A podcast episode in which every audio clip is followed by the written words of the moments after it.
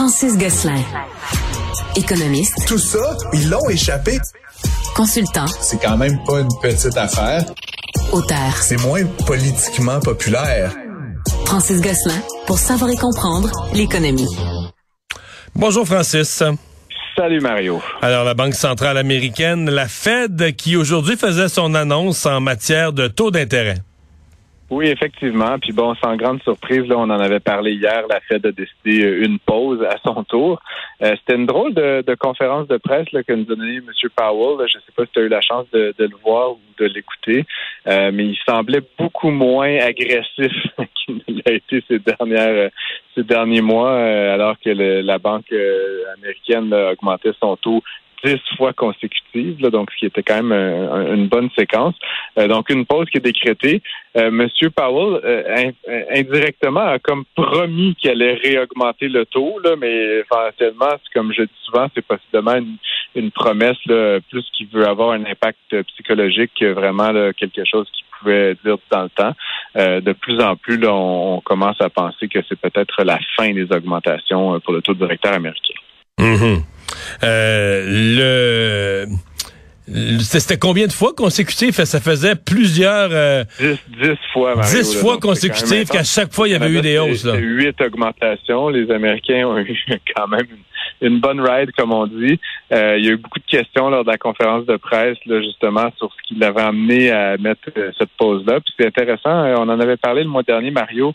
la Fed et la Banque du Canada là, sont de plus en plus préoccupés par l'impact qu'ont leurs politiques non pas sur l'inflation, qui reste euh, leur, obsession, mais sur le secteur des services financiers. C'est qu'aux États-Unis, il y a quand même euh, plusieurs banques qui sont retrouvées en grave difficulté.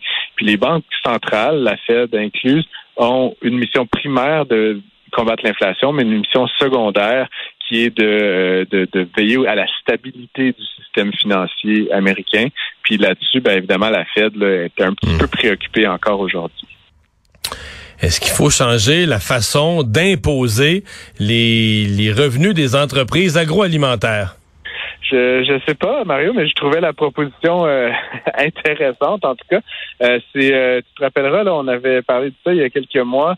Dans le fond, c'est le comité permanent de l'agriculture de, la, Chambre des communes à Ottawa qui avait lancé une enquête, là, dans le fond, sur l'augmentation, l'inflation des, des, prix alimentaires. Euh, puis évidemment, tout ça sur trame de fond là, de tous les grands groupes alimentaires canadiens qui ont déclaré là, des, des, bénéfices records, des bonus records à leurs dirigeants. Euh, ils arrivent avec une série de 12 recommandations et euh, l'une d'elles, qui est celle qui fait pas mal le plus parler, ça serait de d'imposer une une taxe sur, puis bon, encore une fois, je vais citer les médias, Mario, mais les profits excessifs, là, qui est un petit peu du langage le Québec solidaire, si tu veux, mais en fait, ce que, ce que ça m'emmène à, à, à, poser comme hypothèse, c'est est-ce qu'on pourrait pas imaginer dans cette industrie-là une forme de progressivité, c'est-à-dire ton premier 10% euh, de profit est taxé à temps, ton 5 ou ton 2% suivant à un taux supérieur, etc., de sorte que les épiciers aient peut-être moins intérêt là, à dégager des marges de profit de 20-30 qui, qui, évidemment se traduisent par des augmentations de coûts importantes euh, pour les consommateurs. C'est pas un service public, là, les épiceries, mais ça reste que manger, c'est quand même un besoin assez fondamental. Et donc, si on pouvait plafonner via la fiscalité l'augmentation euh, des coûts, ben, je pense qu'éventuellement, ça pourrait donner plus d'argent à l'État et éventuellement limiter ces augmentations-là. Mais ce serait probablement difficile, assez difficile à mettre en œuvre. Je sais pas ce que tu en penses. Ouais, ben c'est la mécanique de tout ça. En fiscalité, plus tu compliques les affaires, tu sais, des fois, c'est il y a une recherche d'être vraiment juste en étant très pointu. Mais là, après ça, faut que tu mettes ça en application. Puis là, tu as les comptables des grandes entreprises qui s'en mêlent pour essayer de contourner le nouveau système. Euh, c'est ça, le, diable est dans les euh, détails en matière de taxation. Euh, ben, la facture de l'usine de Volkswagen en Ontario, on parle bien de la facture en termes de, de fonds publics, d'aide gouvernementale, commence à faire peur. Effectivement, ben déjà moi-même Mario là qui était euh, pas très impressionné de ce qui avait été annoncé plutôt cette année là on parle de plus de 10 milliards de dollars pour une seule entreprise de Volkswagen pour l'installation de son usine euh, en Ontario. C'est de l'argent public canadien là, donc auquel toi, moi et les auditeurs j'imagine principalement québécois, on participe, donc à hauteur de, je sais pas là, de notre poids fiscal. Donc essentiellement, il y a 2,5, 3 milliards de dollars d'argent québécois qui s'en va pour créer une usine euh, en Ontario.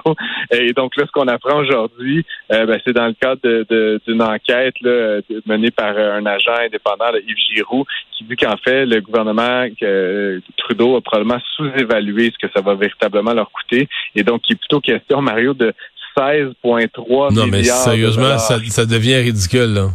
Ça, 13, mais c'était déjà, c'était déjà gigantesque, si tu veux mon avis. Là. Mais rendu là, rajoute-en 2 ou 8 ou 15.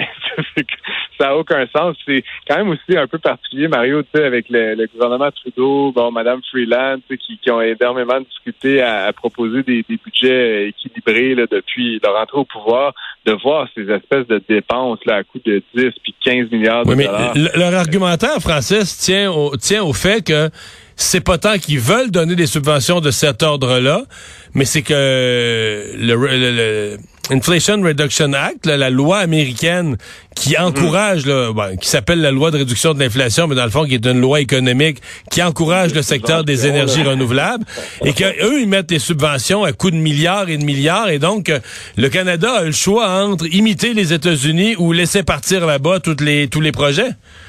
C'est un peu effectivement un genre de, de, game of chicken, comme on appelait ça, c'est-à-dire c'est qui le premier qui va succomber. Par contre, Mario, ce que tous les toutes les études montrent, c'est que cette rivalité-là entre les États pour attirer des entreprises à coup de subvention, c'est jamais une bonne idée. Ça fait en sorte que différentes juridictions finissent par dépenser de l'argent public de manière éhontée.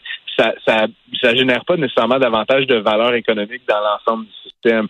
Et donc, que les Américains aient pris cette décision-là, que M. Biden décide de dépasser des, trillions de dollars dans une, certaine industrie, soit.